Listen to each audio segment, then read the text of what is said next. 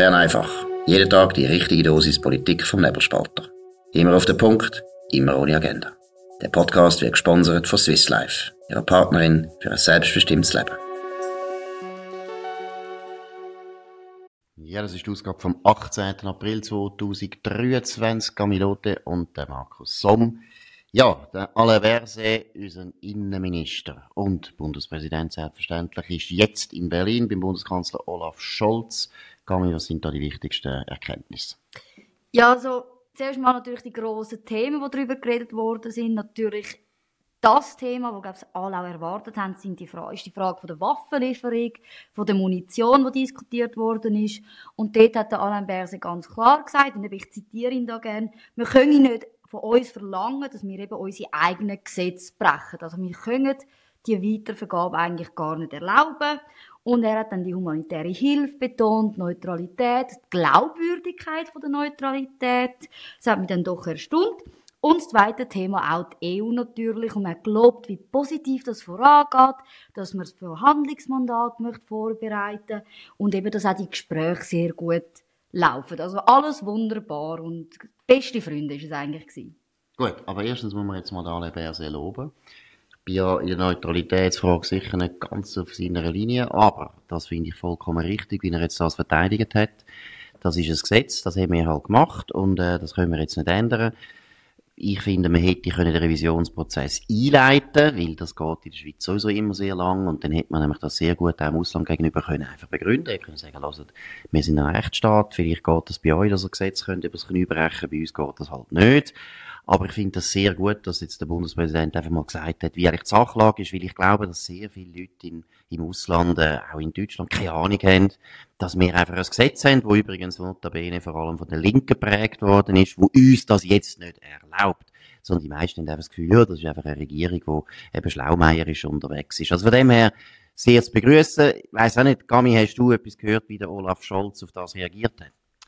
Das nicht, das war wirklich ganz kurz, gewesen, wo man informiert hat, aber das, was du ansprichst, was ich sehr wichtig finde, ist eben das, das Unverständnis. Oder man weiss, in Deutschland versteht man das Ganze nicht ganz. Und angefangen hat schon nur mit dem Titel, die Welt hat äh, darüber berichtet, statt Schweizer Präsident in, äh, zu Besuch in Deutschland, oder? Dort fängt es natürlich schon ein bisschen an mit dem Verständnis und muss schon auch aufpassen. Also der Alain Berset, ich lobe ihn natürlich für die Worte, die er gesagt hat, aber er hat auch gerade darauf hingewiesen, ja, man müsse sich halt die Frage stellen, ob man das ändern möchte. Es hätte Anträge gegeben, man müsse die Diskussion führen. Also es ist dann doch nicht so strikt gewesen, dass man gesagt hat, man hat das Gesetz, die Linken haben das so wollen, wir haben es durchgesetzt, sondern so ein das, das, den Ausblick geben von, ja, also es ist dann nicht ganz definitiv, wir können es dann schon noch ändern, aber für den Moment für den Moment geht es nicht. Das ist ein das. Ja gut, gewesen. aber jetzt bist du ein sehr streng.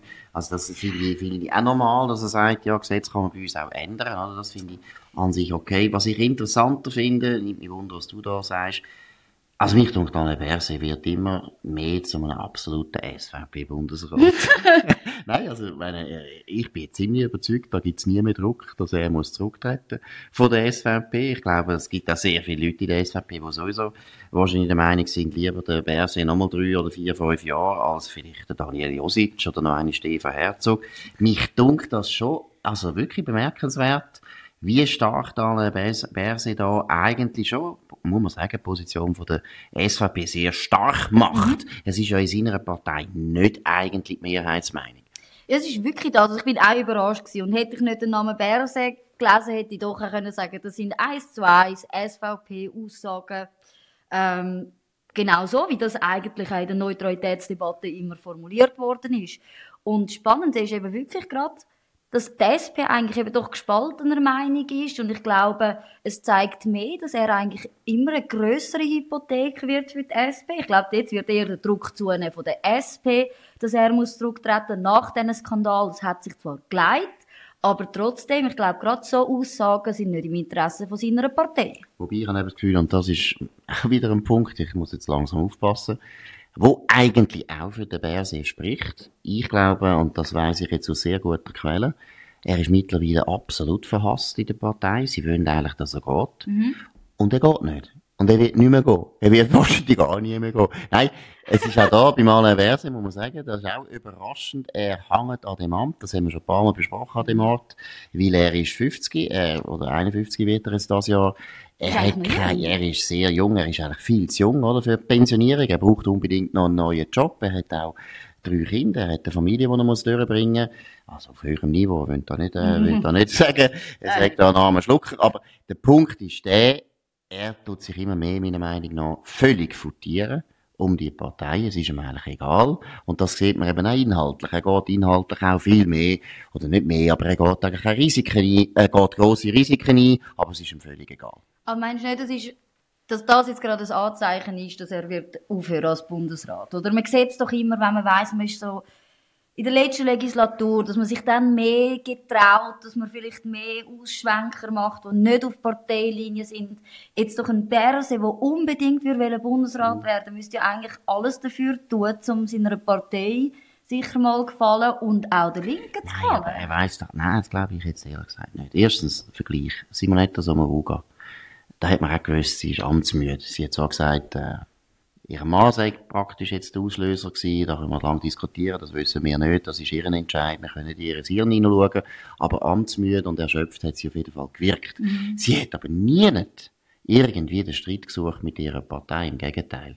Es geht dann auch um die eigene Legacy. Du willst nicht einen grossen Konflikt mit deiner Partei haben am Schluss. Das glaube ich nicht, sondern ich glaube wirklich, es ist so die völlige, Entschuldigung, my French, leck mir am Arschstimmung beim, äh, beim Alain Berset. Es ist ihm völlig egal, was die Partei sagt, was die denkt. Und er weiß auch, dass zu dem Punkt, ich glaube, er weiß sehr genau, die SP kann nicht auf ihn, die können ihn nicht einfach hängen lassen, oder? Das geht auch wieder nicht, weil für sie ist der zweite Sitz so sicher, ist dann auch wieder nicht. Also nein, ich glaube jetzt ganz ehrlich, mich dunkt jetzt der Mann, der bleibt noch, oder wird zumindest länger im Amt bleiben. Also gut, ich sage, wir haben es gehört, oder? Bern einfach 18. April, du sagst, er bleibt. Wir werden das natürlich beobachten. Selbstverständlich. Wir wissen ja nicht, was sonst noch rauskommt. Aber wir haben ein anderes Thema und da geht es um den sogenannten Familiennachzug, wo vorläufig aufgenommene Leute wollen. Einfach zur kurzen Definition. Vorläufig aufgenommen heisst eigentlich, du bist im Asylprozess durchgelaufen, ein sehr aufwendiger, unglaublich teurer Prozess, wo wir alles machen mit Dolmetscher, mit sehr vielen äh, Leuten, die das untersuchen, ob ein Flüchtling wirklich ein Flüchtling ist. Und heutzutage ist es aber einfach so, dass der grösste Teil der Leute, die Asyl stellen und durch den Asylprozess laufen, ich sage es noch einmal, ein teurer, aufwendiger, sehr sorgfältiger Prozess. Die meisten Leute bleiben auf jeden Fall. Ob sie jetzt anerkannt werden als Flüchtling, das ist eine Minderheit, oder die große Mehrheit, die abgelehnt wird, weil man ganz genau weiß, das sind nicht Flüchtlinge, das sind vielleicht Wirtschaftsflüchtlinge, das sind vielleicht Leute, die ein besseres Leben wollen, aber es sind keine politischen Flüchtlinge im Sinn vom Asylrecht. Und was haben wir jetzt aber angefangen zu machen, schon seit langer, langer Zeit? Wir tun die trotzdem vorläufig aufnehmen, das heißt, sie dürfen trotzdem bleiben. Und das Argument ist eh ganz unterschiedlich. Einmal heisst ja, die können wir nicht im Bürgerkrieg zurückschicken. Syrien ist zum Beispiel das der Fall. Oder die Länder nehmen die Leute nicht mehr zurück. Das geht nicht. Oder es ist sonst irgendwie nicht zumutbar, weil sie zum Beispiel ein Kind gemacht haben in der Schweiz und so weiter. Es gibt tausend Gründe, dass die nicht gehen. Und das führt den Asylprozess ad absurdum. Und jetzt ist wieder ein Entscheid gefallen, Camilote, wo eigentlich genau in die Richtung, die falsche Richtung geht. Ja, so eigentlich, eben, es ist wirklich gar nicht so richtig aufgefallen dazu. Wir haben ähm, einen neuen Entscheid dazu. Es ist eigentlich nicht grundsätzlich um die Schweiz gegangen, aber es ist so, dass die Schweiz, und das ist jetzt auch in Dänemark so gewesen, dass wenn man eben den, den speziellen Status hat von vorläufig aufgenommen, dann muss man drei Jahre warten, bevor man die Familie kann nachziehen kann. Das ist einfach eine Regel, die man so eingeführt hat. Jetzt ist es aber so, das hat ein Eritreer hat dagegen geklagt der ist aus Dänemark am EGMR, und der hat festgestellt, EGMR, noch schnell sagen. der Europäische Gerichtshof für Menschenrechte natürlich, danke Markus, der hat festgestellt, dass es eigentlich eine Zumutung ist. Man kann nicht etwa drei Jahre warten lassen, weil das ist unvereinbar mit dem Recht auf Achtung vom Familienleben. Jetzt, was hat das für die Schweiz geheißen? Ja, jetzt hat das Bundesverwaltungsgericht auch nochmal müssen über die Regelung drüber und muss jetzt die Praxis ändern. Also was wir jetzt machen ist, man muss nicht mehr drei Jahre warten, man kann schon nach zwei Jahren voraussichtlich, wir werden sehen, wie locker die Regelung wird, aber man macht es attraktiver, obwohl man keinen Asylstatus hat, um eigentlich in die Schweiz zu kommen, weil man weiss, man kann schneller die Familien anziehen. Und auf Deutsch gesagt heisst das natürlich, das ist ein wahnsinniger Anreiz für einen Flüchtling oder sagen wir für eine ganze Familie, dass sie einfach sagen, und das machen sie ja heute schon, über schicken es voraus. Meistens sind das 21-jährige oder 19-jährige junge Männer. Und wenn einer von denen da ist, und er hat noch eben zum Beispiel daheim eine Familie, also irgendwie ein Kind oder eine Frau und so weiter, kann er die eigentlich, und wir wissen es jetzt schon, wahrscheinlich dann schon nach zwei Monaten, nach drei Monaten, das ist ja sehr willkürlich, was heisst denn Verweigerung vom, was hast du gesagt, Familienleben? Ich meine, es ist ja einfach langsam grotesk. Im Prinzip würde ich jetzt auch, ich, ich reise jetzt auch einfach auf Amerika und nach einer Woche sage ich, ich will bleiben und dann würde ich meine Familie nachziehen. Ich meine, das ist nicht mehr normal. Und dann muss man vielleicht noch wissen, kenne jetzt den Fall überhaupt nicht, aber Dänemark ist interessant, weil Dänemark wird äh, von einer sozialdemokratischen Regierung geführt. Die haben eine von der effizientesten, meiner Meinung nach besten Asylpolitiken eingeführt also, es wird praktisch niemand mehr aufgenommen ohne Grund. Das ist nämlich ganz wichtig. Wir nehmen Asylbewerber auf, die politische Flüchtlinge sind. Das ist das Ziel. Aber sicher nicht noch alle anderen 99 Prozent. Und in Dänemark, dass die Klage aus Dänemark gekommen ist, da bin ich absolut überzeugt. Das sind irgendwelche aktivistische NGOs, die natürlich genau gewusst haben, wir müssen Dänemark müssen wir zuerst die Knie zwingen, weil Dänemark ist für alle die NGOs, die kein anderes Ziel haben, als einfach es sind ja eigentlich Menschenhändler, komische Menschen, sogenannte humanitäre Menschenhändler. Man will denen die wollen natürlich Dänemark im Prinzip dazu bringen, dass das Vorbild, das Dänemark zurzeit abgibt, nicht mehr möglich ist. Also wir haben auch noch das Beispiel aus der Schweiz. Der Tagi hat natürlich wieder ein entsprechendes Beispiel rausgesucht. Und zwar ist es um den Abdul Matin Habibi gegangen. Er ist aus Afghanistan in die Schweiz gekommen mit seinem Sohn.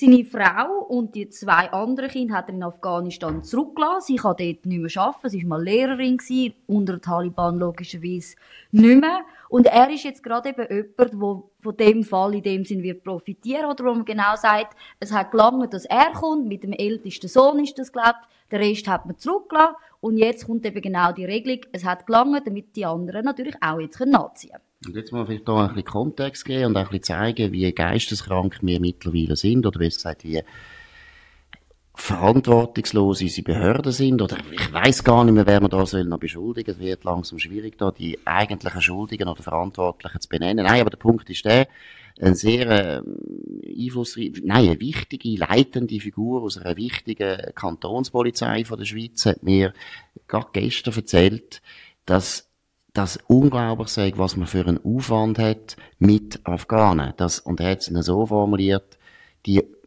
70.000 Ukrainer, die wir aufgenommen haben, die machen uns weniger Probleme, 70.000 Menschen, 70.000 mhm. Menschen machen uns weniger Probleme als 100 Afghanen.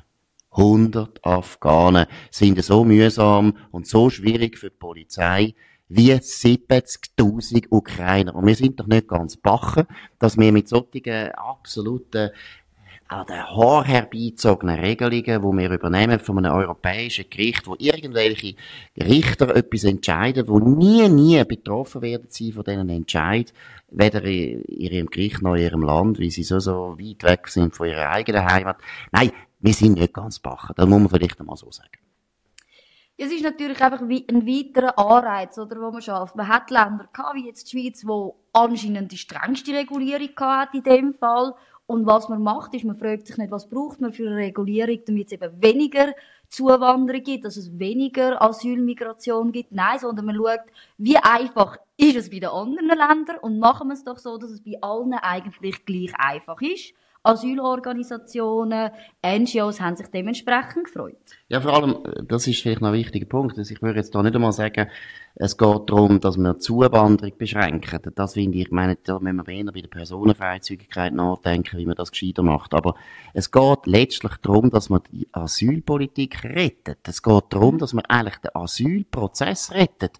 Wenn man den so kaputt macht, und das heißt, man tut ihn so verwässern, dass mit politischer Flucht nichts mehr zu tun hat, sondern einfach eine andere Methode ist, wie Schlaumeier in unser Land können einwandern mit der ganzen Familie.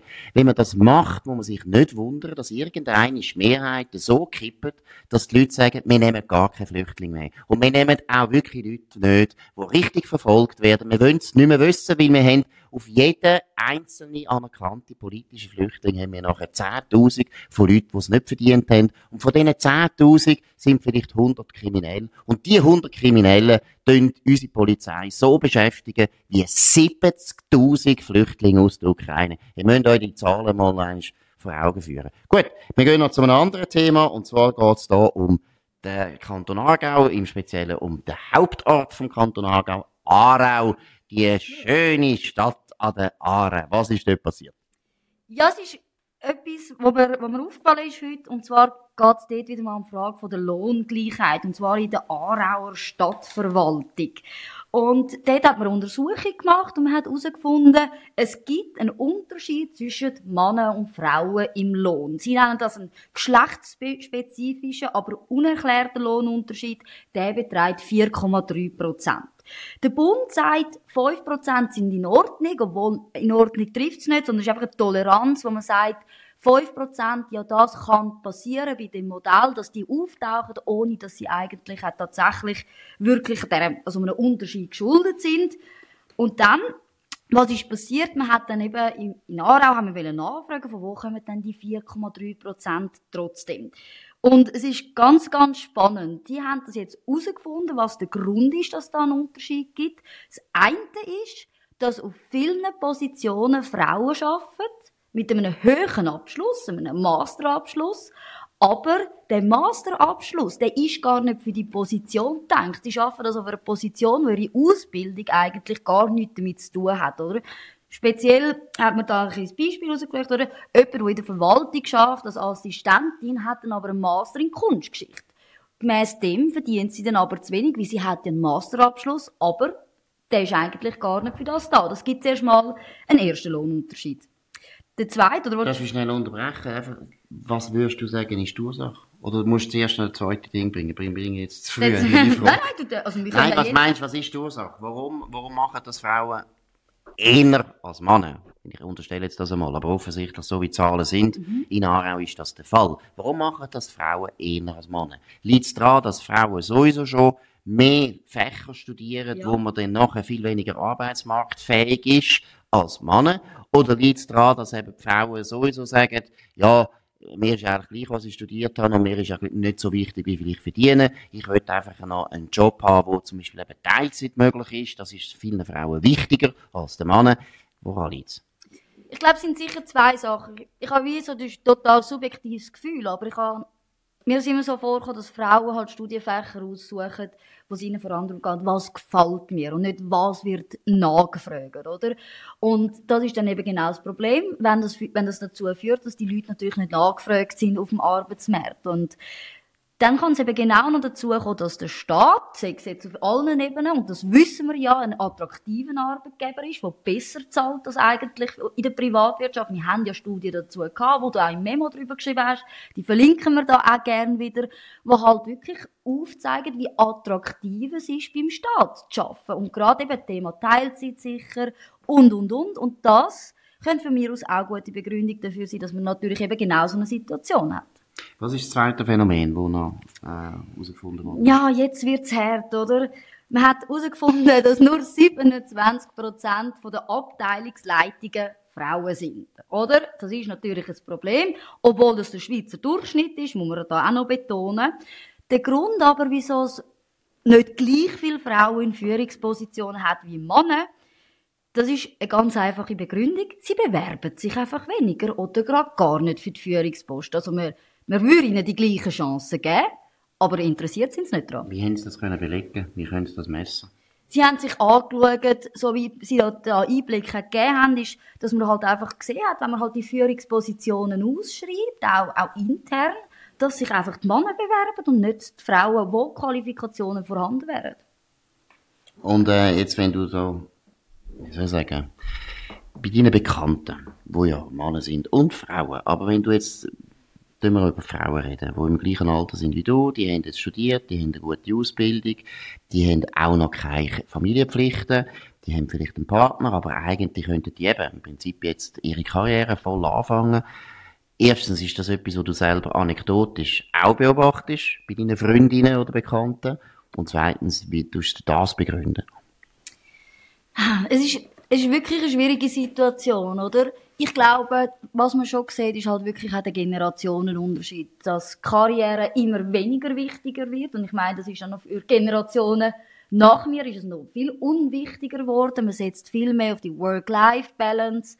Es geht darum, etwas zu machen, wo, wo einem Sinn gibt, wo einem Freiheit lässt, wo man eben sich kann sich auch entwickeln drin und nicht um den klassischen Karrierenaspekt. Ich glaube, das ist etwas, was doch ganz, ganz wichtiger geworden ist bei den jüngeren Generationen, eben halt mit solchen Folgen. Aber Männer und Frauen findest du? Das spielt keine Rolle.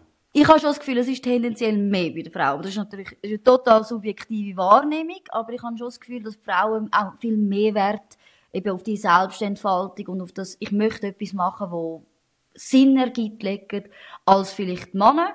Vor allem vielleicht dann auch vor dem Hintergrund von der Familie, dass man doch sagt, ähm, man braucht einen guten Lohn, um eine Familie zu ernähren. Und dann sind die Männer vielleicht ein bisschen realistischer als die Frauen. Ja, da kann ich noch etwas beisteuern. Und zwar, was ein Soziologe, ein deutscher Soziologe, Martin Schröder heißt er, äh, letzte veröffentlicht hat. Das ist ein Buch mit dem Titel Wann sind Frauen wirklich zufrieden?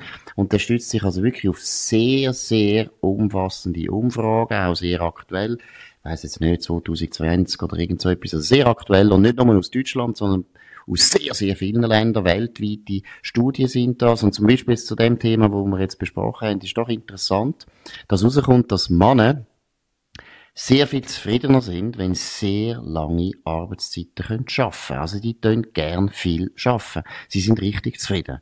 Bei den Frauen, interessanterweise, und das hat nichts zu tun mit der Familiensituation, das finde ich auch noch spannend, ist es nicht so, sondern die Frauen, bei den Frauen nimmt das irgendeine ab, also sie finden irgendwie bis zu dem Punkt, ist gut, würde ich gern schaffen, und wenn sie dann nachher ihr Pensum würden enorm verlängern und so weiter, dann beziehen sie nicht mehr Zufriedenheit aus dem wie die Männer. Die Männer tun wirklich umso mehr arbeiten, umso zufriedener.